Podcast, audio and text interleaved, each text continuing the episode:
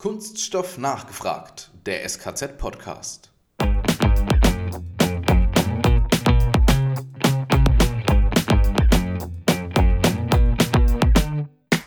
Das bringt dann schon zutage, dass äh, Kunststoff oder Plastik eigentlich ein ziemlich saucooles Material ist, ähm, wenn wir wissen, verantwortungsvoll und gut damit umzugehen.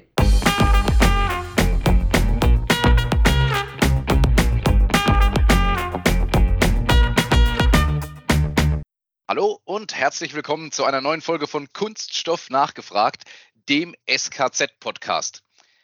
Alex, unser Thema heute, und das hatten wir jetzt schon ein paar Mal, ist ja das Thema Kunststoff, der Kunststoffdialog, die Gespräche auch, ja und auch ein Stück weit das Image von Kunststoff und auch eine ganz bestimmte Vereinigung, ähm, mit der wir auch immer wieder mal zu tun haben, richtig?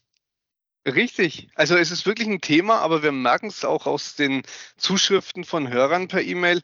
Irgendwie dieses Thema Nachhaltigkeit, Image unserer Branche, das treibt uns wahnsinnig um. Und wie es der Zufall so will, auf einer unserer eigenen Tagungen habe ich jemanden kennengelernt, du wirst gleich weitergeben, der sich auch sehr intensiv mit dem Thema auseinandersetzen muss. Und da gibt es eine richtig coole Kampagne und da wollen wir heute drüber sprechen. Genau so ist es. Und jetzt habe ich gerade schon gesagt, und eine bestimmte Vereinigung, Vereinigung klingt vielleicht auch blöd, eine bestimmte Personengruppe, mit der wir uns auch mal wieder mal auseinandersetzen, Fridays for Future. Jetzt werden sich der große gedacht, um Gottes Willen, jetzt, jetzt spinnen sie ganz beim SKZ. Jetzt ähm, Kunststoff, Fridays for Future, gehen die sich jetzt gegenseitig an die Gurgel? Was hat es mit dem Thema überhaupt auf sich? All das klären wir in den nächsten circa 30 Minuten in unserem Podcast. Jetzt aber erstmal zu unserem Gast, einmal weiblich und zu unserem anderen Gast, einmal männlich. Ähm, Ladies first, wie das natürlich ist. Bei uns zu Gast nämlich die angesprochene Kollegin, die Alex gerade schon gesagt hat, ist die Frau Mara Hanker vom IK, dem Industrieverband Kunststoffverpackungen. Und dort ist sie ihres Zeichens Geschäftsführerin für Kommunikation. Mara, herzlich willkommen bei uns im Podcast. Ja, super. Ganz herzlichen Dank für die Einladung. Freue mich. Und Person Nummer zwei ist äh, einer unserer Kollegen aus dem SKZ, Andreas Büttner sein Name. Er leitet die Bildung im Bereich Material, Compoundieren und Extrudieren. Andi, hi, auch herzlich willkommen an dich. Herzlichen Dank auch für die Einladung. Ich freue mich hier zu sein als Hörer der ersten Stunde. Endlich, ne? Endlich. Über zwei Jahre hast du warten müssen, um jetzt auch mal in den Podcast zu gehen. Die Warteliste ist lang. Alex, ich würde sagen, wir starten so wie immer und lassen uns unsere Gäste erstmal vorstellen. Mara, Ladies first. Wer bist du? Was machst du? Wie kamst du eigentlich zu deinem jetzigen Job? Ich bin eigentlich mein ganzes berufliches Leben so gar nicht im Kunststoff zu Hause, sondern in der Kommunikation, Öffentlichkeitsarbeit, Marketing. Das ist das, was ich seit dem Germanistikstudium mache und mittlerweile mache ich das seit sieben Jahren für den Verband, für die IK. Ähm, wie das so häufig ist, hat mich der Zufall dorthin getrieben. Aber als Kommunikatorin bin ich da eigentlich genau richtig. Es gibt viel zu tun. Es ist nicht langweilig. Man kann sich ordentlich reiben. Wegducken ist auch nicht. Und ähm, ja, das ist das, was mich äh, beschäftigt und was mich zur IK geholt und auch hier gehalten hat. Sehr cool. Wir sind gespannt, welche Eindrücke uns du uns nachher auch dann vermittelst in dem Dialog, den du eben auch gesucht hast. Und Andreas, wie schaut es bei dir aus? Wie hat es dich ans SKZ verschlagen und äh, was ist vielleicht so ja deine, deine bisherige Laufbahn gewesen? Du hattest schon mit Kunststoff zu tun, ne? So genau, richtig. Ich hole gerade mal meinen dreiseitigen Lebenslauf vor und fange ganz oben an. Nein, natürlich nicht. Äh, ich bin jetzt seit äh, über neun Jahren am SKZ, war als Student da vorher auch schon da, habe äh, irgendwann mal Kunststoff und Elastomertechnik studiert, hier in Würzburg an der Fachhochschule und ähm, ja, der Weg war relativ nah zum SKZ, deswegen habe ich da auch direkt angefangen im Bereich der Forschung, in dem Themengebiet eben rund um Kunststoffmaterialien, dem Aufbereiten von Kunststoffen, also dem Kompoundieren oder auch der Extrusion und äh, war da eben erst einige Zeit in der Forschung unterwegs und äh, seit vielen Jahren verantworte ich da jetzt eben die Bildungsthemen rund um diese genannten Themen eben Kunststoffmaterialien, wo natürlich auch immer ja dieses dieses Image des Kunststoffs irgendwo ein bisschen mitschwingt. Und wir haben da ganz ganz viele Weiterbildungsangebote, ähm, wo wir eben unseren ja, Teilnehmern, unseren Gästen ähm, die verschiedenen Themen, technische Themen natürlich allen voran aber auch die Themen rund um die Werkstoffkunde vermitteln. Ähm, das macht sehr viel Spaß, ist sehr abwechslungsreich und von dem her, ja, bin ich, bin ich hier damit dabei. Damit eine Ahnung hat. Aber fangen wir doch mal direkt mit dem Thema an. Mara, in der öffentlichen Wahrnehmung, da haben wir ja mit Kunststoffen ein ziemlich schlechtes Image. Und wenn es dann, wenn das Wörtchen Verpackung und ihr habt es im Namen dazu kommt, dann gleich nochmal eine Spur schlechter. Woran liegt es eigentlich?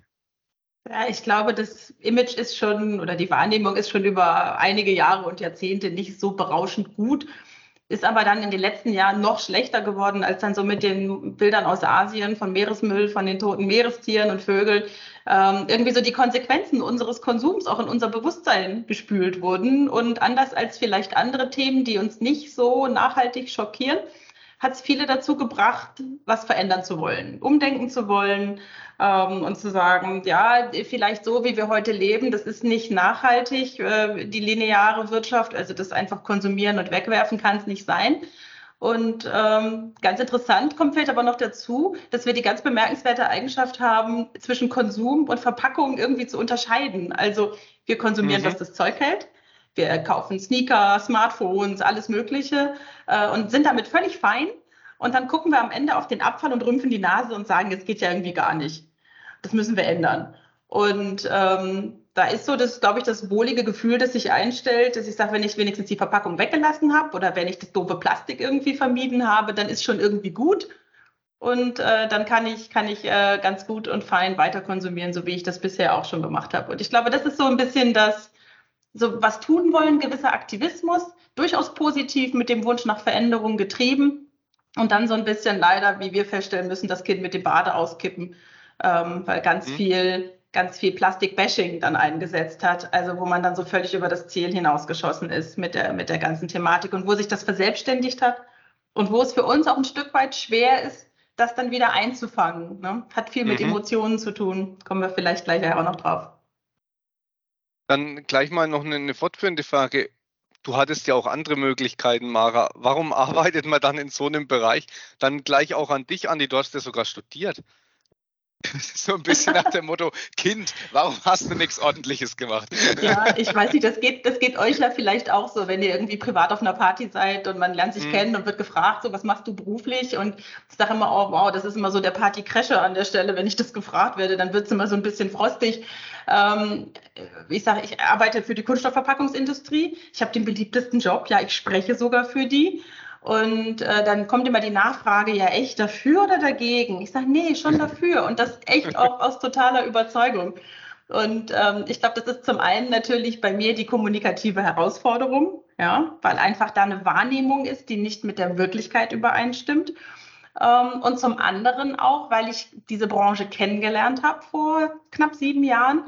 Ähm, und ich sage euch auch ganz ehrlich, wahrscheinlich würde ich das heute nicht machen, wenn sie sich nicht verändert hätte. Ja, also mhm. wenn ich nicht total überzeugt wäre, dass da was in Bewegung ist, dass das super Produkte sind, dass das ein super Material ist mit Eigenschaften, die eben kein anderes Material bieten kann, dass aber eben auch erkannt wurde, dass es nicht so weitergeht, wie wir es die letzten Jahrzehnte gemacht haben. Und diese Kombination aus da ist echt was im Wandel, was positiv dazu beitragen kann, auch unsere Klimaziele zu erreichen, nachhaltiger und irgendwie verantwortungsbewusster zu leben. Und auf der anderen Seite die kommunikative Herausforderung, äh, das Ganze eben auch in einem starken Gegenwind ähm, zu repräsentieren und zu positionieren. Das macht mir echt viel Spaß. Okay, langweilig wird es nicht. Dann, Andi, geht es dir auch so? Bist du der Partycrasher, wenn du sagst, du kommst vom SKZ? Na gut, vom, vom, vom SKZ ja, aber wenn man dann vom Kunststoff redet, dann ist es immer, wie Mara auch schon gesagt hat, so ein, so ein zweischneidiges Schwert teilweise. Ähm, teilweise ist Interesse da, einfach wenn man dann mal so ein paar Dinge vielleicht irgendwo erzählt, wie das, wie wird es zum Beispiel eigentlich hergestellt, das, das wissen ja viele gar nicht. Das ist dann so mhm. dieser informative äh, Touch, sage ich jetzt mal. Aber natürlich ist es dann auch schon, ja, das Plastik, das böse Plastik ist ja alles eh schlecht und so weiter und so fort. Ähm, aber ja, mein Ansatz, und das hat mich sicher auch so ein bisschen was ähm, zu dem Studium dann Kunststofftechnik getrieben, ähm, ist zum einen, weil ich eher so ein bisschen technisch affiner Mensch einfach bin. Das heißt, das war schon mal die Richtung irgendwo klar. Und ähm, dann auch in Gesprächen mit äh, Bekannten, die das eben auch studiert hatten, ähm, hat sich das schon ein bisschen auch rauskristallisiert, dass es äh, auch einfach wichtig ist und das ist im heutigen Kontext wichtiger denn je, einfach Lösungen zu finden. Also irgendwas besser zu machen. Und jetzt haben wir nun mal gewisse Herausforderungen in der Branche und gewisse, ähm, gewisses Image, was da jetzt irgendwo da ist. Das Image ist eine, das kann man durch technische Lösungen nicht immer gleich besser machen, aber man kann die eigentlichen Herausforderungen und Probleme, die kann man anpacken. Und die kann man auch äh, mit so einem Studium und dann in der Arbeit, in der Forschung, in der Bildung, kann man Dinge auch bewegen. Und das ist halt auch was Schönes, was man, was man dann an vielen Instituten und eben auch am, am SKZ tun kann. Man kann wirklich aktiv Probleme angehen, kann da wirklich Lösungen suchen, kann Dinge verbessern. Und das ist sowas, wo ich, äh, ja, wo ich heute denke, ja, es ist wirklich mal eine gute Entscheidung, ähm, weil es sind Herausforderungen da aber es sind genauso auch ganz, ganz viele innovative Wege, die dann auch zu einer Verbesserung führen. Und das ist einfach eine schöne Sache. Jetzt switche ich nochmal rüber zu dir, ähm, Mara. Und zwar habt ihr vom IK, und ich verbessere mich übrigens gleich, weil ich habe zu Beginn gesagt, der IK Industrieverband Kunststoffverpackungen ist natürlich Blödsinn. Es ist die IK Industrievereinigung Kunststoffverpackungen. Also sorry, ich korrigiere mich natürlich auch gleich ordentlich, wie, wie sich das gehört. Äh, jetzt aber zu meiner eigentlichen Frage ihr wolltet besonders mit der jungen Generation in Kontakt und in den Dialog treten. Schon mal super Idee. Ähm, ich glaube, da kann der Andreas dann nachher im Nachgang auch noch mal was erzählen. Das tun wir ähm, auch am SKZ. Jetzt hattet ihr aber die zündende Idee. Ihr reagiert auf die Banner zum Beispiel der Fridays for Future Demos. Wie kam es denn dazu? Habt ihr euch eingeschleust? wart, ihr, wart, ihr, wart ihr einfach interessiert oder wart ihr vielleicht auch selber mit mal auf, auf, auf einer Demo mit dabei? Ja, habe ich auch schon erlebt über die Kinder, aber wir sind natürlich nicht gleich so kalt gestartet. Ne? Das ist nicht die Zielgruppe, die wir uns als allererstes gesucht haben. Wir haben uns ähm, vor drei Jahren für eine etwas aktivere, äh, vor allen Dingen proaktivere Öffentlichkeitsarbeit entschieden, anders als man das vielleicht bei einem Verband so erwarten würde. Ja, ob eine Vereinigung oder Verband ist egal, wir hören da auf alles, also kein Problem mit dem eingänglichen äh, Versprecher. Ähm, wir haben halt erst angefangen zu versachlichen. Wir haben den Newsroom Kunststoffverpackungen ins Leben gerufen, haben erstmal so in der eigenen Blase Dinge ausprobiert, geguckt, ob wir damit ankommen, haben dann gesehen, ach Mensch, der von vielen erwartete, auch bei uns in der mittelständischen geprägten Industrie erwartete Shitstorm zu Kunststoff, der blieb irgendwie aus. Äh, dann haben wir uns immer ein bisschen weiter rausgetraut, Social Media, ein bisschen mehr Dialog, äh, breitere Zielgruppen, bis hin also wirklich zum, zum Endverbraucher, zu den Konsumenten und Konsumentinnen. Und äh, wir sind sowieso ständig in Kontakt mit NGOs, ja, ob es nun der NABU ist oder WWF und ähm, in, in, Teilen auch noch ein paar andere dabei. Also da sind keine Berührungsängste in dem Sinne, sondern äh, wir brauchen im Grunde die für das Thema, genauso wie die uns brauchen im Dialog. Ähm, aber wir haben uns schon gedacht, okay, es gibt so viele Vorurteile und äh, falsche Fakten und so viel Emotionen, da müssen wir darauf antworten. Und dann haben wir einen Agenturpartner, ähm, Achtung, Werbeblock, Fink und Fuchs, ja, die, mit denen wir auch schon seit drei Jahren zusammenarbeiten und die nenne ich, weil die die Idee hatten. Die haben eben auch junge Leute im Team. Ähm, anders und ich hoffe, da trete ich auch niemandem zu nahe, inklusive den eigenen Kollegen. Im Verband ist jetzt auch nicht unbedingt die Generation 20 Jahre aufwärts vertreten. Also wir brauchen schon Impulse auch von außen. Und äh, die hatten die Idee und wir haben sofort gesagt, als sie vorgestellt wurde, mega, echte Plakate, echte, ich sag mal in Anführungsstrichen, Vorwürfe. Wir nehmen die auf. Das ist das, was die Leute da draußen beschäftigt an unseren Produkten und an unserem Material. Ähm, aber wir würden gerne darauf mal antworten. Und zwar nicht in so einer wohl gar nicht äh, Mentalität, sondern einfach, okay, wir nehmen das auf. Deswegen haben wir manchmal auch sehr zustimmend geantwortet. Oder aber, nee, sehen wir eigentlich ganz anders, weil es hat sich schon ganz viel getan, von dem ihr da draußen vielleicht auch gar nichts wisst. Und das möchten wir euch gerne erzählen also wie gesagt, Alex, finden wir beide oder fanden wir beide von Anfang an eine mega coole Idee. Ähm, super klasse. Wir werden auch im Nachgang dann nochmal mal ein paar ähm, äh, Wortfetzen äh, euch entgegenschmeißen, äh, auf die ihr dann gerne reagieren dürft. Ich habe es aber schon mal kurz angeteasert. Andreas, ich erinnere mich zum Beispiel an einen unserer äh, Kollegen aus dem SKZ, Matthias Ruckdeschel mit Namen, der da ja durchaus auch aktiv ist und der auch immer guckt, gemeinsam ähm, mit dir natürlich auch, wo, wo können wir bei den jungen Leuten einfach ansetzen? Was treibt die um? Äh, wie, wie können wir uns einbringen? Wo können wir vielleicht auch mit Vorurteilen aufräumen? Ja, das, das ist, ein, ist ein spannendes Thema generell, weil Mara hat es vorhin ja auch schon gesagt, es ist ja viel mit Emotionalität einfach verbunden. Also so quasi, bist du nicht dafür, bist du dagegen und bist du dagegen, bist du nicht dafür. Aber es gibt ganz, ganz viel dazwischen. Und bei den, bei den wirklich kleineren Kindern, sage ich jetzt mal, weil mit denen haben wir auch teilweise dann schon Kontakt mit Schulklassen, die so im äh, ja, vierte Klasse, fünfte, sechste, siebte Klasse, die ja teilweise zum Beispiel auch ans SKZ kommen, zu einem Schülerlabor, wo man sich das Ganze auch mal anschauen kann die Kunststoffwelt mal einen Tag erleben kann. Äh, aber wir gehen wirklich auch aktiv in, in Klassen zum Beispiel. Ähm, und eben der, der Kollege Matthias Ruckdeschel von mir ähm, ist da eben auch häufig unterwegs und dann geht es wirklich um absolute Basics. Und da zeigt sich dann auch, dass, dass gerade die, die Kinder, die sind da gar nicht irgendwo dagegen. Viel sind dann natürlich irgendwo geprägt, vielleicht auch von den Erfahrungen, von dem Reden, was die Eltern vielleicht auch für Meinungen haben, aber die sind von Haus aus erstmal offen. Ähm, und da kommen wir natürlich dann auch zu einem anderen Thema, Stichwort Fachkräftemangel, aber das ist ja was anderes. Aber das Schöne ist einfach, man merkt, dass sie das wirklich auch aufsaugen, dass sie da begeistert sind und das gar nicht mal irgendwie negativ jetzt irgendwo auch gleich ähm, ja, ablegen quasi, das ganze Thema Kunststoffe, sondern die sind interessiert und haben da wirklich Interesse dran. Und da ist es einfach wichtig, einen Bezug auch einfach mal zu schaffen. Also wirklich auch mal die, äh, die Verbindung, dass sie sehen können, was passiert da eigentlich, wie wird das und jenes, wie wird eine Tüte hergestellt, wie, wie kann ich irgendein kleines Thermoformteil herstellen. Das sind alles Dinge, die können die Klassen, die Kinder äh, auch bei uns irgendwo sehen und das schafft auch schon mal eine gewisse Verbindung, die ist ganz wichtig. Und dann gibt es natürlich klar, ähm, Generation Fridays for Future, die sind von Haus aus eher schon ein bisschen älter, ähm, Teenager, aber auch eben in die 20er, vielleicht auch noch weiter äh, rein. Wir haben ja auch noch ein Future. Ich zähle mich auch noch zu den Leuten, die ein Future haben. Also von dem her will ich ja auch, dass es besser wird. Ähm, und da ist es natürlich dann wirklich, man muss die Leute dann also aus meiner Sicht, man muss sie nicht, darf sie nicht überzeugen nach dem Motto, nein, das ist alles Quatsch, was ihr da erzählt, sondern es ist einfach wichtig, in den Dialog zu treten und dann wirklich faktenbasiert einfach mal mit ein paar Dingen einfach vielleicht mal aufzuräumen oder ein paar Denkanstöße auch zu geben. Und da ist es wirklich ein super Beispiel mit den Reaktionen eben auf die verschiedenen Argumente, ähm, die das ICADA eben macht. Und äh, das ist eine, ein Ansatz, aber es gibt ganz, ganz viele. Und wichtig ist einfach immer, man muss wirklich in den Dialog treten. Man darf da nicht irgendwelche Fronten aufbauen, weil das ist, glaube ich, am Ende was, was keinem dann irgendwo nützt. Absolut. Ich bin nur damals, muss ich ehrlich sagen, bei Maras Vortrag, ich bin kurz erschrocken, weil ihr tatsächlich Plastik sagt. Das ist so, wenn man hier länger arbeitet, da grausen sich einem schon so die Nackenhaare. Aber andererseits, so, so kennt es jemand, der keine Berührung mit dem Thema hat. Absolut, ja, ich sehe auch immer. Ja, ich sehe auch immer in erschrockene Gesichter, wenn ich das bei uns mache. Also wir gehen jetzt ja nicht so weit und nennen uns irgendwie Industrievereinigung Plastikverpackung. Das machen wir nicht.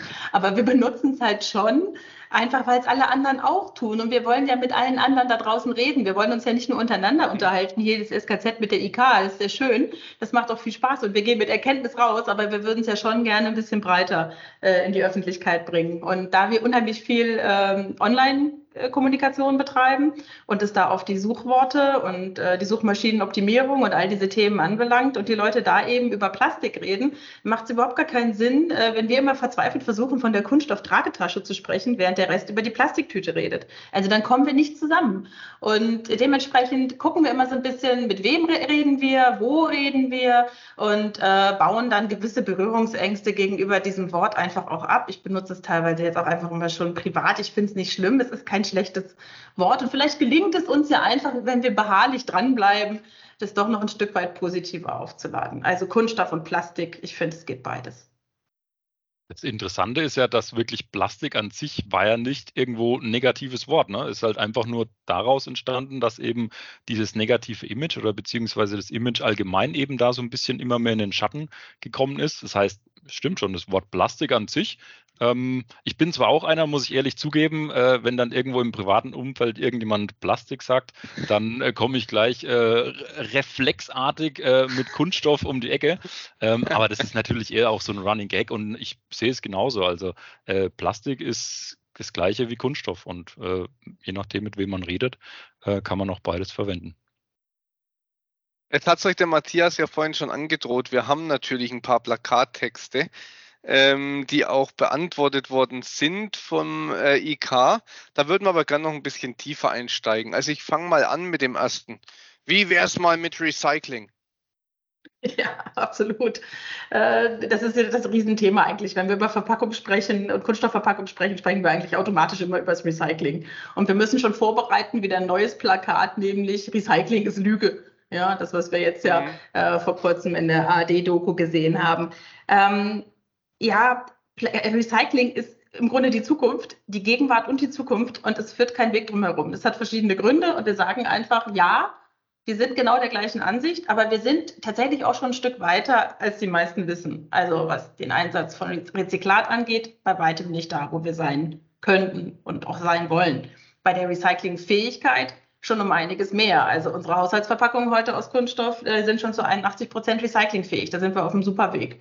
Ähm, auch Materialien oder Zusammensetzungen, die in der Vergangenheit nicht funktioniert haben fürs Recycling, verändern sich mittlerweile einfach, weil klar ist, nicht recyclingfähige Verpackung, das wird einfach zukünftig auch keinen Markt mehr haben. Ja, das, äh, das kommt nicht gut an. Das muss super gut begründet sein von den Eigenschaften her, aber ansonsten ist nicht recyclingfähig ähm, nicht mehr die Zukunft.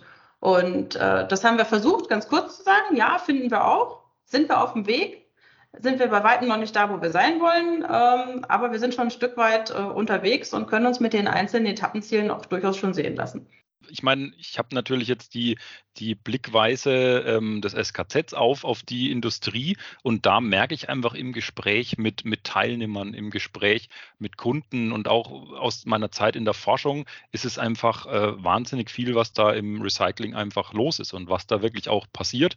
Also äh, von wegen, wie wäre es mal mit Recycling? Ja, äh, machen wir und da gebe ich wirklich komplett 100 Prozent recht. Ähm, da wird wahnsinnig viel getan. Also es fängt eben an, äh, auch am SKZ in der Prüfung, in der Bildung, in der Forschung. Überall ist das Thema Recycling gerade äh, eigentlich überall mit dabei. Man spricht da immer so von Trendthemen.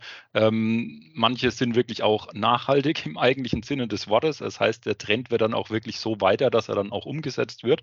Ähm, das ist ja auch nicht immer der Fall, aber gerade beim Recycling ist es wirklich so. Und ich äh, merkte, dass da von, von Industrieseiten, von Anfragen, äh, Es wird wahnsinnig viel. Das ist wirklich sehr viel, auch in den öffentlich geförderten Projekten, wo immer das Thema Recycling irgendwo mit in der Überschrift mit dabei ist, weil es einfach äh, allen bewusst ist, wirklich auch äh, dass sich da was ändern muss. Und zum einen ist es der eigene Antrieb natürlich, und äh, aber zum anderen natürlich auch, es gibt ja gewisse Bestimmungen, Regularien, klar, äh, die, die zeichnen eine ganz, ganz klare Autobahn quasi vor. Die ist links und rechts beplankt. Bis zu gewissen Jahreszahlen müssen so und so viele äh, Dinge eben erreicht werden an Recyclingmaterialien oder an Einsatz von Recyclingmaterialien. Das heißt, wir, wir müssen, also wir müssen wirklich schauen, dass wir diesen Weg auch in die richtige Richtung einschlagen. Und da sind wir auf einem sehr, sehr guten Weg. Ähm, und nur mal, nur mal ein Beispiel ähm, ja, wo wir wirklich auch ganz, ganz viele Materialentwicklungsprojekte haben, wo eigentlich wirklich darum geht, ähm, Alternativmaterialien auch zu suchen, zum Beispiel dann eben die auch besser recycelt werden können, ähm, um da wirklich auch bestehende Materialsysteme zu ersetzen.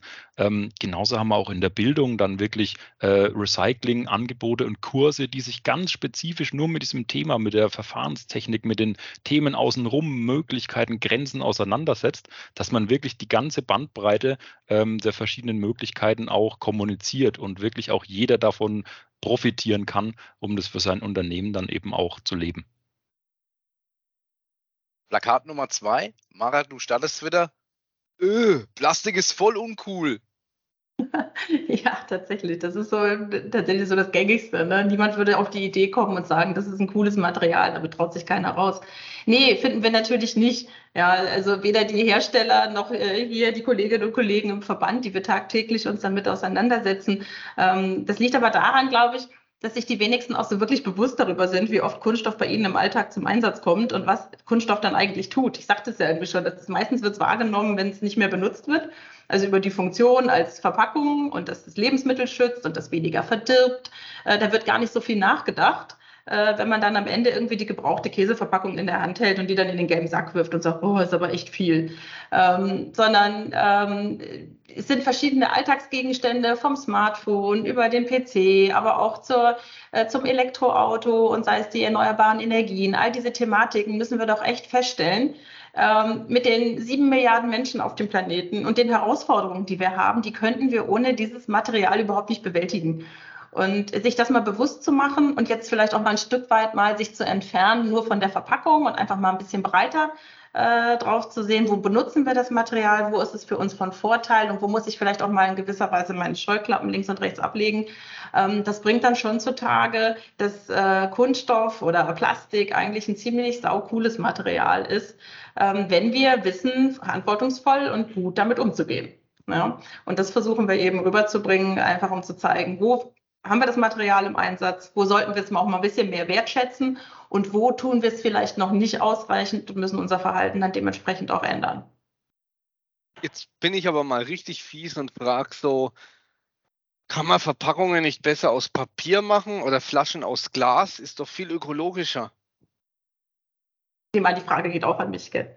Ja. und weißt du, was ich dir darauf antworte? Ja, das kann man bestimmt in bestimmten Fällen. Ja, es gibt Anwendungen, da sagt sogar die Industrievereinigung Kunststoffverpackung, ja, macht's doch aus Glas.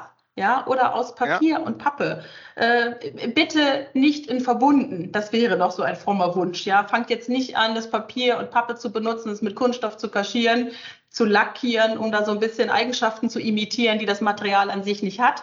Ja, weil dann sind wir wieder bei dem Punkt, äh, Recycling wäre doch mal schön. Ja, das wird mhm. dann aber schwierig mit diesen Verbunden.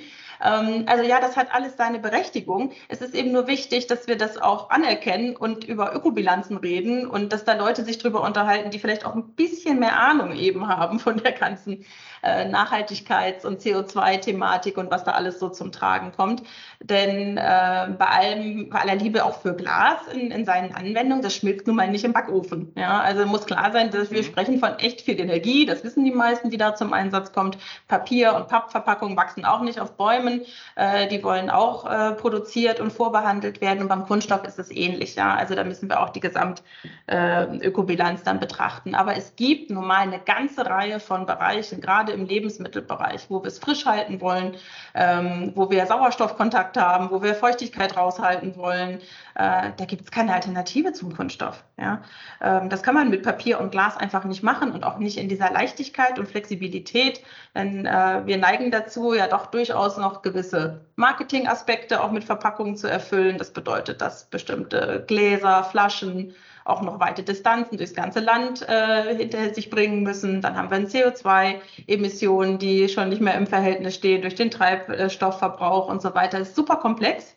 Also ist nicht immer so ganz einfach darauf zu antworten, aber einfach zu sagen, jedes Produkt hat eine bestimmte Anforderung und will entweder verpackt werden oder auch nicht, ist auch eine Option, ne? unverpackt. Ähm, und das kann mal Papier sein, das kann mal Glas sein, das kann auch mal Alu sein, aber es kann eben auch ganz oft Kunststoff sein. Da muss man entspannt mit umgehen. Andreas, warum ist dein Kunststoff cool und nicht voll uncool? Äh, ich wollte jetzt den Joker ziehen. Ich schließe mich meiner Vorrednerin zu 100 Prozent an. äh, nein, es ist natürlich äh, alles, alles richtig. Und ich meine, ein aktuelles Beispiel, wir sind jetzt durch eine lange Corona-Zeit gegangen und hoffen, dass die nicht wieder bumerangmäßig nochmal weiter uns beschäftigt. Äh, aber wenn man sich da einfach mal die ganzen, ja, ganzen Themen rund um den Kunststoff anschaut, was da alles aus Kunststoff ist, was uns dazu auch hilft. Ich meine, angefangen vom Schnelltest über Kanülen, Schläuche, alles Mögliche im allgemeinen Medizinbereich, äh, was uns einfach hilft zu leben. Das dürfen wir auch mal nicht vergessen. Das ist nur so ein, ein Leuchtbeispiel natürlich, ähm, was jetzt tatsächlich ja auch in der öffentlichen Wahrnehmung wieder so ein bisschen ähm, vielleicht auch mal den einen oder anderen dazu gebracht hat, ein bisschen drüber nachzudenken, äh, wie denn der Kunststoff eigentlich auch so, ja, was man davon halten kann. Und äh, natürlich gibt es immer die, die kann man auch gar nicht überzeugen, das will man ja auch gar nicht, aber man will einfach nur irgendwo natürlich über, über Fakten reden und natürlich nicht über irgendwelche, ja, das Wort Lüge fiel vorhin mal. Äh, das, man muss immer einfach schauen, dass man alle Seiten und alle Möglichkeiten vor allen Dingen auch sich irgendwo offen hält. Und ähm, gerade Thema Glas und, und äh, Papier, klar, da wird natürlich auch Teil viel Schindluder getrieben, äh, wo so ein bisschen was äh, gemacht werden soll oder irgendeine Eigenschaft hervorgerufen werden soll, die einfach gar nicht da ist oder dann wird halt irgendwas aus Papier gemacht und trotzdem ist er aber mit Kunststoff irgendwo beschichtet und fürs Recycling genauso wenig äh, oder fürs irgendwelche anderen Dinge geeignet wie vorher auch. Also da muss man immer so ein bisschen, bisschen aufpassen, dass man sich da nicht äh, verzettelt. Aber ähm, von dem her, auch bei mir ist Plastik cool oder Kunststoff cool, ähm, weil wir einfach diese wahnsinnig vielen Möglichkeiten haben. Ähm, und das geht einfach nicht mit einem anderen Material. Diese Bandbreite einfach an Möglichkeiten. Dann nächstes Plakat. Plastik ist voll 90er. Also ich bin auch in den 80ern geboren, deswegen trifft es mich nicht so. Ja, aber ich, aber ich bin 89 geboren und das, das ist, also es kratzt jetzt gerade schon im Ansatz an mir, wenn ich ehrlich bin. ähm, Witzigerweise. Mara, was sagst du ja? dazu? 90er oder? Ich hülle mich in Schweigen. Nein, ich glaube, in den, in den 90ern war ich dann schon fast Teenager, muss ich sagen. Ja, ich fand die äh, ziemlich cool, aber wir reden ja nicht über Musik, wir reden ja über Kunststoff. Von daher ähm, kriegen wir die Kurve vielleicht noch. Das ist total lustig. Wir haben das bei Facebook äh, ganz viel äh, genutzt als Anzeigenmotiv. Gerade dieses Plastik ist voll 90er und das ist irgendwie durch die Decke gegangen. Ja. Die Leute haben da total drauf reagiert, einfach weil, glaube ich, diese 90er-Thematik sie so getriggert hat. Das war ganz spannend. Also insgesamt äh, funktioniert das bei Facebook sehr gut von den, von den Reaktionen und Interaktionen her. Also das, ist, äh, das sind so Motive, ähm, das schaffen wir mit unseren normalen Postings in der Form nicht. Ja. Also von daher scheinen wir damit einen Nerv zu treffen und mit den 90ern erst recht.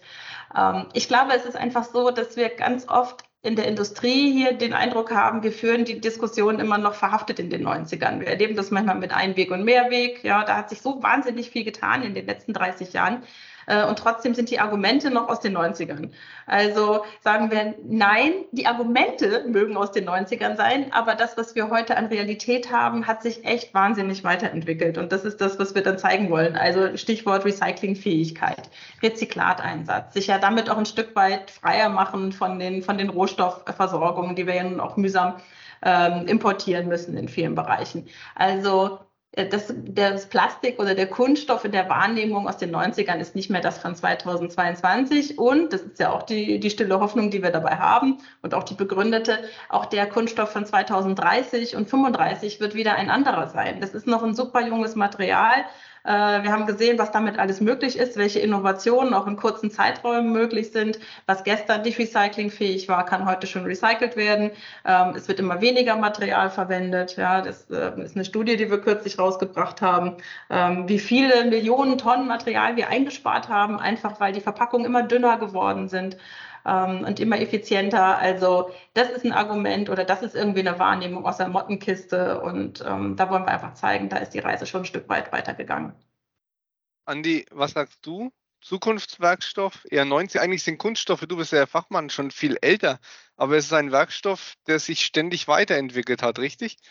Ja, richtig. Also wir, wir zeigen da immer so eine, so eine Zeitschiene, die es dann eben auch äh, möglich macht, so ein bisschen zuzuordnen, wann sind die ersten Kunststoffe dann eben entstanden, wann welche weiterentwickelt wurden. Ähm, und da ist Wahnsinn, wie schnell das dann auch alles ging. Und ist gerade viel das Stichwort junger Werkstoff, ja, das ist so. Ähm, also ganz früher fangen wir jetzt nicht an, aber irgendwo so wirklich die technischen Kunststoffe, die dann in den neuen, äh, in den äh, ja im letzten Jahrhundert quasi, Mitte des letzten Jahrhunderts vor allen Dingen dann so entwickelt, synthetisiert wurden. Äh, und es geht ja eben immer weiter. Also ähm, wir, wir kommen ja dann von, von auch Biokunststoffen, die ja auch ihre Daseinsberechtigung haben und wo auch ganz, ganz viel gute und wirklich ähm, zukunftsweisende Dinge auch passieren ähm, die werden immer weiterentwickelt. Und das ist ja eben gerade dieser riesen Vorteil, den wir haben, dass wir wirklich äh, ein Material vorliegen haben. Das kann ich in alle Richtungen, in nahezu alle Richtungen, ob, ob hart oder, oder steif, äh, ja, durchsichtig, nicht durchsichtig, ähm, elastisch, spröde, wie auch immer, wie ich es gerade eben brauche, kann ich das eben anpassen. Da haben wir unsere, unsere chemischen Pülverlein und Zauberkisten, äh, die dann unsere wilden Chemiker da alle reinschmeißen. Aber das funktioniert und es wird auch in Zukunft noch so sein. Und als äh, von wegen Zukunftswerkstoff, als ich in mit dem Studium angefangen habe, da gibt es ja so Informationsbroschüren, wo dann alles drinsteht. Da steht oder stand damals auch schon drin, ja, Kunststoff ist der Werkstoff der Zukunft. Und das würde ich eigentlich heutzutage immer noch zu 100 Prozent unterschreiben, weil wir einfach keinen anderen Werkstoff haben, mit dem wir diese Bandbreite irgendwo hinbekommen. Äh, das sind immer Dinge, wo andere Werkstoffe auch funktionieren, wo die sicher in Anführungszeichen äh, eine äh, nebeneinander her Möglichkeit ergeben würden oder eben eine ähm, Alternative wären. Aber es gibt ganz, ganz viele Anwendungen, da ist es einfach zu schwierig. Da ist der Kunststoff wirklich ähm, der optimale Kandidat. Kommen wir zum letzten Plakat. Äh, Achtung, das letzte Wort ist, äh, klingt identisch, ist aber äh, vielleicht doppeldeutig gemeint. Kein Plastik mehr kein Plastik mehr. Ja, genau. 2E, mehr. Mehr, ja. Wir haben es verstanden, Aber, Matthias. Sehr gut. danke, danke. Sehr eindrucksvoll. Wenn wir jetzt noch das Bild dazu hätten. Ne? ähm, ja, ja, das, das ist echt das schwierig Grunde, über Audio. Ja. Das ist echt so, das ist natürlich das emotionalste Thema einfach, ne? Das Meer. Und irgendwie, ich komme selber aus dem Norden, von der Küste, irgendwie Meer, sauber, Erholung, Entspannung, Natur genießen. Und dann im Gegensatz diese Bilder äh, von verschmutzten Stränden, wo man im Grunde schon kein Sandkorn und eigentlich auch kein Wasser mehr sieht. Das ist ja das, was die Leute so besonders beschäftigt. Was tun wir eigentlich unserem Planeten an? Und das ist nicht nur eine eine Kunststofffrage, das ist einfach eine Abfallfrage ähm, und wie wir Menschen mit Ressourcen umgehen. Ähm, zum einen natürlich in Ländern, die manchmal gar keine andere Chance haben und auch ganz andere Sorgen als unsere Recycling-Thematiken, aber eben auch wir selber hier vor Ort in Deutschland, die wir eigentlich eine, eine ganz gute Abfallinfrastruktur haben und trotzdem manchmal nicht in der Lage sind, unsere Abfälle aus der Umwelt rauszuhalten. Also das ist nun so ein besonderer Vorwurf, wo wir einfach auch sagen müssen, den kriegen wir auch nicht geheilt. Ja, da können wir nur sagen, ja, ihr habt total recht. Da ist richtig viel Mist in der Welt. Und das müssen wir beheben. Das kann nicht so bleiben, wie es ist. Aber es gibt eben nicht die eine Lösung für alles und wir können nicht den Schalter umlegen und dann ist alles gut. Und es ist vor allen Dingen auch nicht alles gut, äh, wenn wir einfach sagen, ja, dann verzichten wir halt auf den Kunststoff. Ja, dann wird es halt verboten und dann benutzen wir es nicht mehr und dann ist irgendwie schon alles gut. Nee, ist es nicht. Ja, aber es muss klar sein, wir haben unsere Grenzen. Wir sehen das auch. Also hier arbeiten Menschen auch in dieser Industrie, denen das nicht irgendwie egal ist und irgendwie ähm, äh, total an uns vorbeigeht. Ähm, sondern wir haben das erkannt. Wir tun das, was uns möglich ist, um Verpackungen im Kreislauf zu halten. Äh, wir tun das, was uns möglich ist, was Aufklärung bedeutet, was verantwortungsvollen Umgang angeht, dass wir auch Geld dafür ausgeben, diese Informationen breiter zu streuen. Also, dass wir das nicht immer nur als, als warme Worte irgendwo mal versuchen unterzubringen, um zu zeigen, dass uns das ernst ist. Ähm, aber ja, wir müssen unsere Abfälle aus den Meeren raushalten und wir müssen das zusammentun, vor allen Dingen auch mit denen, die unsere Verpackungen, sage ich jetzt mal, verwenden, die sie über den ganzen Globus schicken, die überall dort zum Einsatz kommen ähm, und dürfen nicht beim Lebensende einer Verpackung aufhören, über sie nachzudenken. Andi, wie ist es bei dir? Du kommst gerade frisch aus dem Urlaub, du warst an einem See. Sagst du jetzt, naja, wenn ich den See sehe, brauche ich kein Meer mehr? Um mal in dem Wortwitz drin zu bleiben. Wie, wie lange hast du jetzt gebraucht, um den zusammenzustricken? Ersta tatsächlich kam der erstaunlich fix in meinen Kopf rein. Für so Wortspiele braucht er nicht lang. Ja, ja, genau, richtig. Nee, also ähm, ja, das, das ist natürlich wir lachen da jetzt zwar, aber das ist natürlich wirklich ein, riesen, riesen Thema. Ähm, das, das, das, merken wir auch an allen Stellen ähm, in der Forschung, dass da wirklich ganz, ganz viele Projekte auch laufen, ähm, die, die sich mit diesem ganzen Kreislaufdenken einfach ähm, beschäftigen. Und äh, ja, wir, wir können da jetzt als, als Kunststoffindustrie, sage ich jetzt mal, wir können das nicht irgendwie von heute auf morgen abstellen. Ähm, man muss natürlich schauen, das ist ja, das ist ja ein weltweites Problem. Ich meine, wir in Deutschland, wir haben viele gute geschlossene Kreisläufe. Da ist wirklich ähm, schon viel, viel Pioniersarbeit äh, gelaufen und es läuft auch an vielen Stellen sehr, sehr gut. Ähm, aber es gibt ja trotzdem noch immer Optimierungsbedarf und äh, dann gibt es ja zum Beispiel Initiativen wie Zero Pellet Loss zum Beispiel, ähm, wo dann einfach auch in der Industrie, Kunststoffindustrie darauf geachtet wird, dass da wirklich keine Granulatverluste irgendwo beim Verladen, auch in der Produktion oder sonst wo entstehen, weil dieses Thema, ähm, ja, kein Plastik mehr, da geht ja auch immer das Thema Mikroplastik mit einher. Das ist natürlich auch ein, ein riesen, riesen Thema.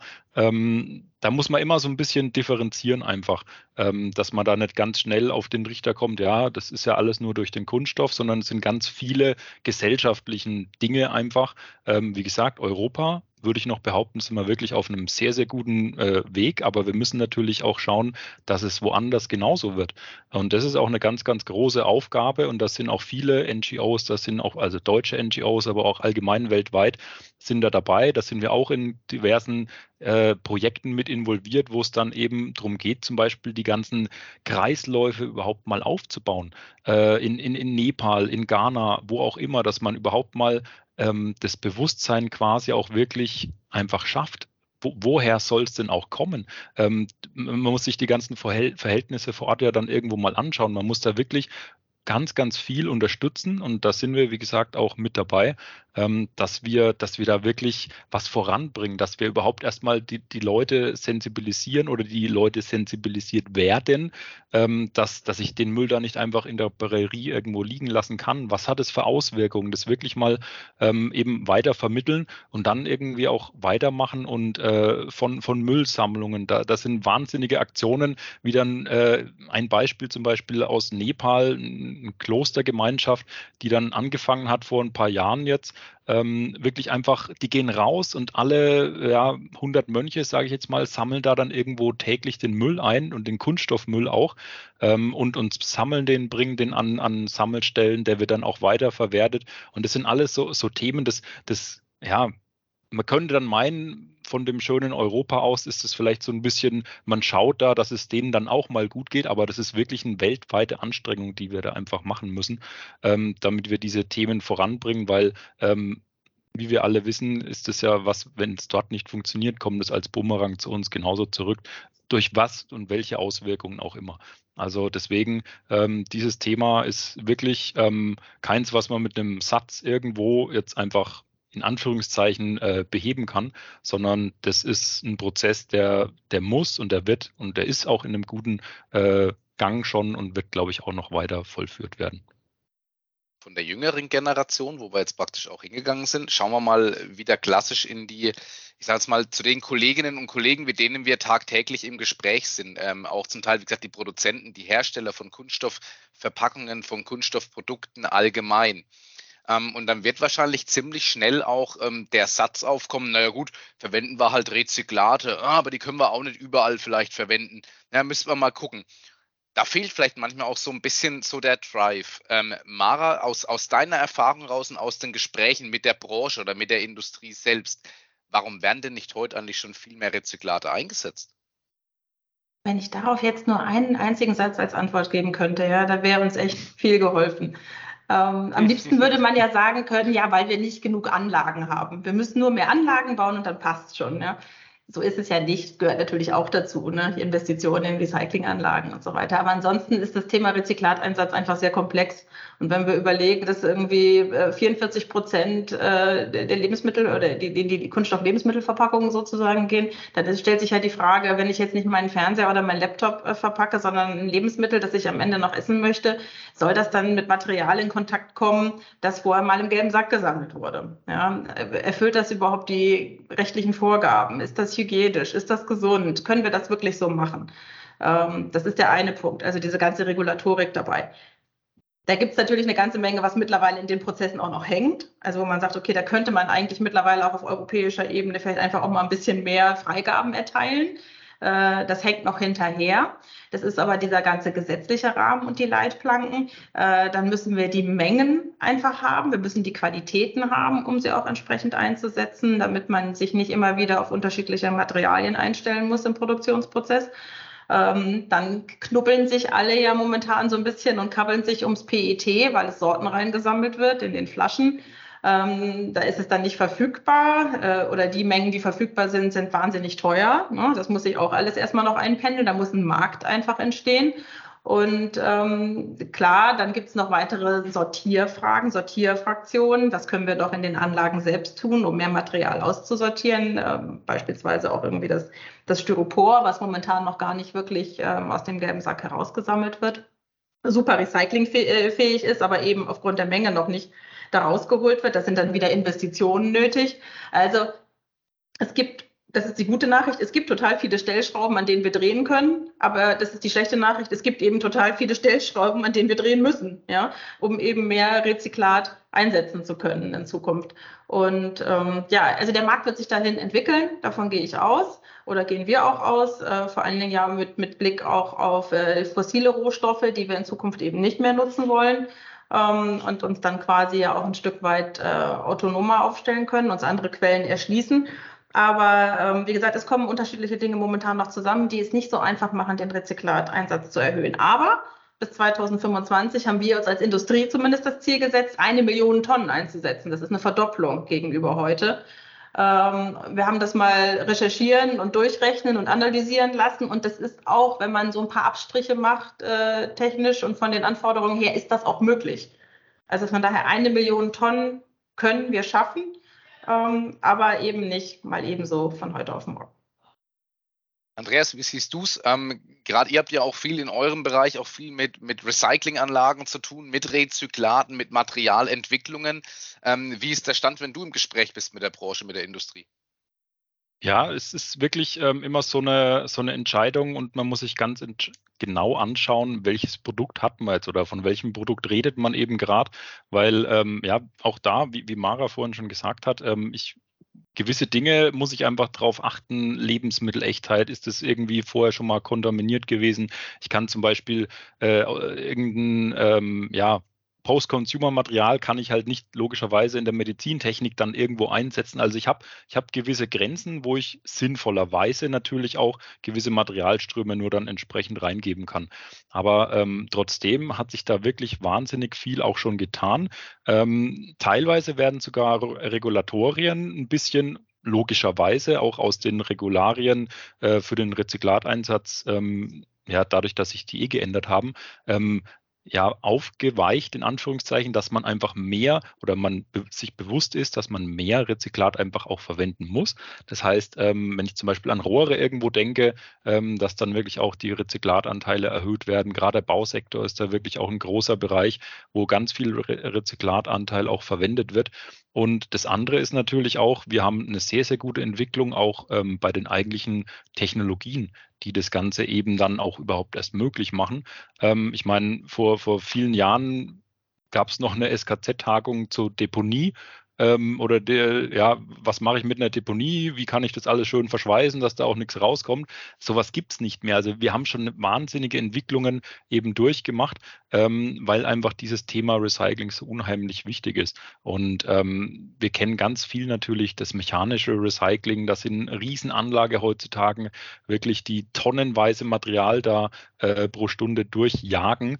Ähm, auch das chemische Recycling ist ein riesen, riesen Thema geworden, wenn man da mit den Anlagenherstellern auch sich äh, auseinandersetzt und mit denen spricht, dann äh, ertrinken die nahezu gerade auch in Arbeit und an, an Anfragen, die wirklich diese, diese Themen dann alle auch als, als Konsequenz haben. Also die, die Industrie ist sich dessen bewusst ähm, und jeder möchte das natürlich auch, aber man muss immer ein bisschen differenzieren, wo ist es sinnvoll, wo kann ich es machen und wo ist es halt ein absolutes No-Go.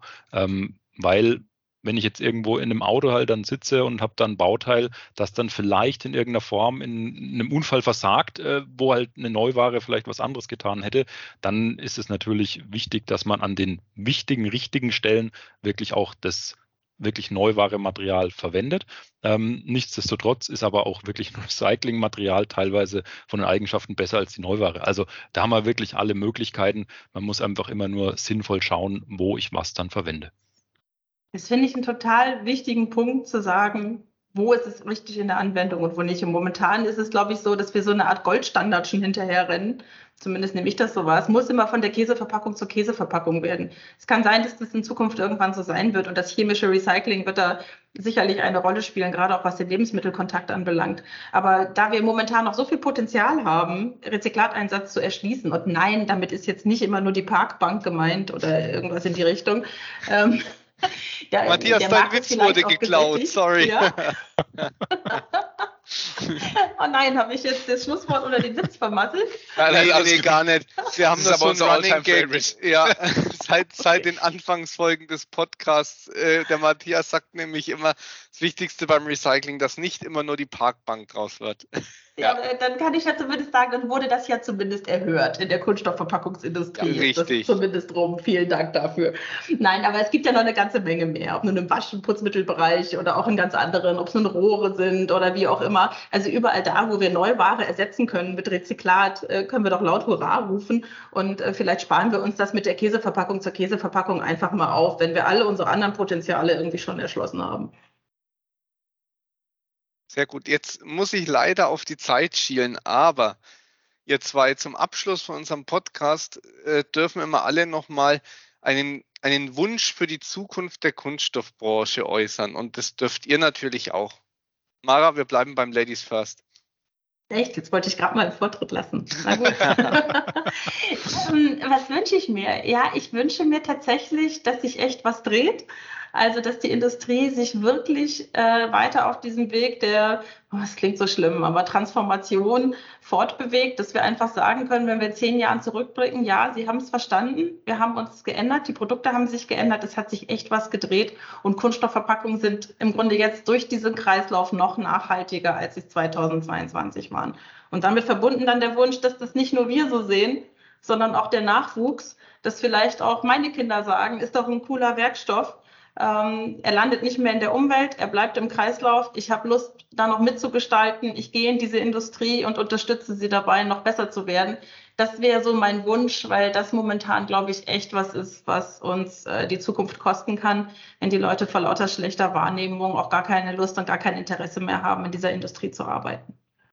Das war tatsächlich auch schon äh, vieles von dem, was ich äh, mir selbst auch überlegt hatte, weil dieses Thema, und das greife ich dann sehr gerne auf, weil es quasi äh, in unserer täglichen und auch in meiner täglichen Arbeit immer ein Riesenthema einfach ist, ähm, dass, dass wir wirklich unseren Nachwuchs auch dafür begeistern. Und es sind äh, die, die Kinder natürlich, also die ganze Generation von Fridays for Future, sind die, die wir eigentlich zu potenziellen Kunststofffachkräften dann auch entwickeln wollen, ähm, weil wir natürlich überall sehen, dass die Fachkräfte, wie in anderen Branchen genauso, aber auch eben in der Kunststoffindustrie, die fehlen. Die fehlen einfach an allen Ecken und Enden.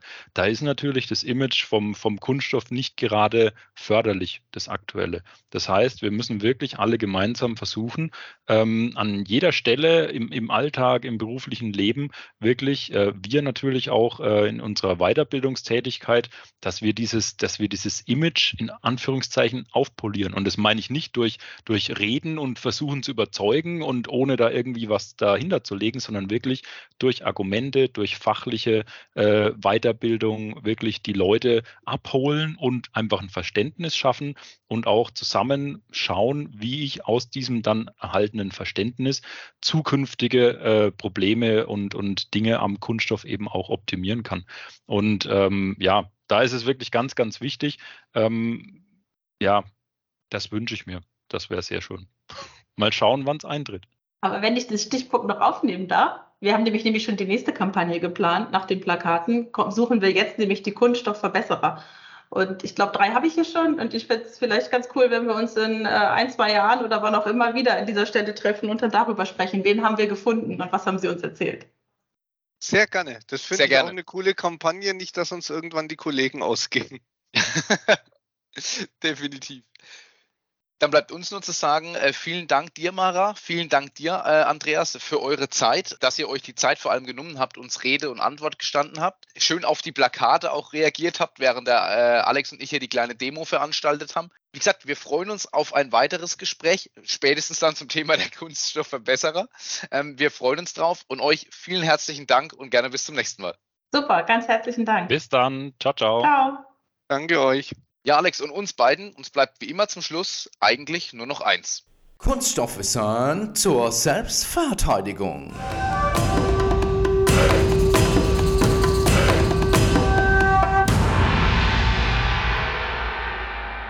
Du sag mal, Alex, woraus sind eigentlich Faschings- oder Fastnachtsperücken? Da hat die Mara mir vorhin einen perfekten Elfmeter aufgelegt, ohne es zu wissen, was wir da recherchiert haben. Denn wir machen ein kleines Quiz zum Einstieg. Du darfst am Ende beantworten. Ähm, was haben denn Faschingsperücken und Einwegflaschen gemeinsam? Auflösung kommt dann von Matthias. Ich mache wie immer das Historische, denn kurze historische Einordnung der Perücke, die gab es sogar schon im alten Ägypten, im alten Griechenland und im Römischen Reich. So richtig populär wurden die Perücken dann aber erst im Barock. Zu der Zeit hat man dann schon angefangen, häufig kahle Stellen infolge von Krankheiten zu kaschieren. Noch dazu wärmt den Kopf in den kalten Schlössern. Heute nimmt man Perücken oft auch noch zum Kaschieren von fehlendem Haupthaar. Die sind dann häufig tatsächlich aus echten Haaren und entsprechend sehr teuer. Für Verkleidungen und zum Fasching braucht es dann eher bunte, lustige, aber günstige Varianten. Na, Matthias? So ist es. Und jetzt kommt die Lösung der Quizfrage. Und da kommt nämlich die Kunststoffflasche wieder ins Spiel. Beides sind nämlich aus Polyester, häufig PET. die Perücken aus Fasern und die Flaschen aus Granulat. In diesem Sinne, der Kreislaufwirtschaft also gar nicht mal so übel. Und da haben wir das Thema. Eine Käseverpackung muss nicht wieder Käseverpackung sein. Eine Flasche kann auch zur Perücke werden. So ist es. Naja, vielleicht rieche ich dann demnächst nach Cola, Fanta oder sonst irgend sowas. In diesem Sinne, macht's gut, euer Matthias und der Alex. Wir hören uns.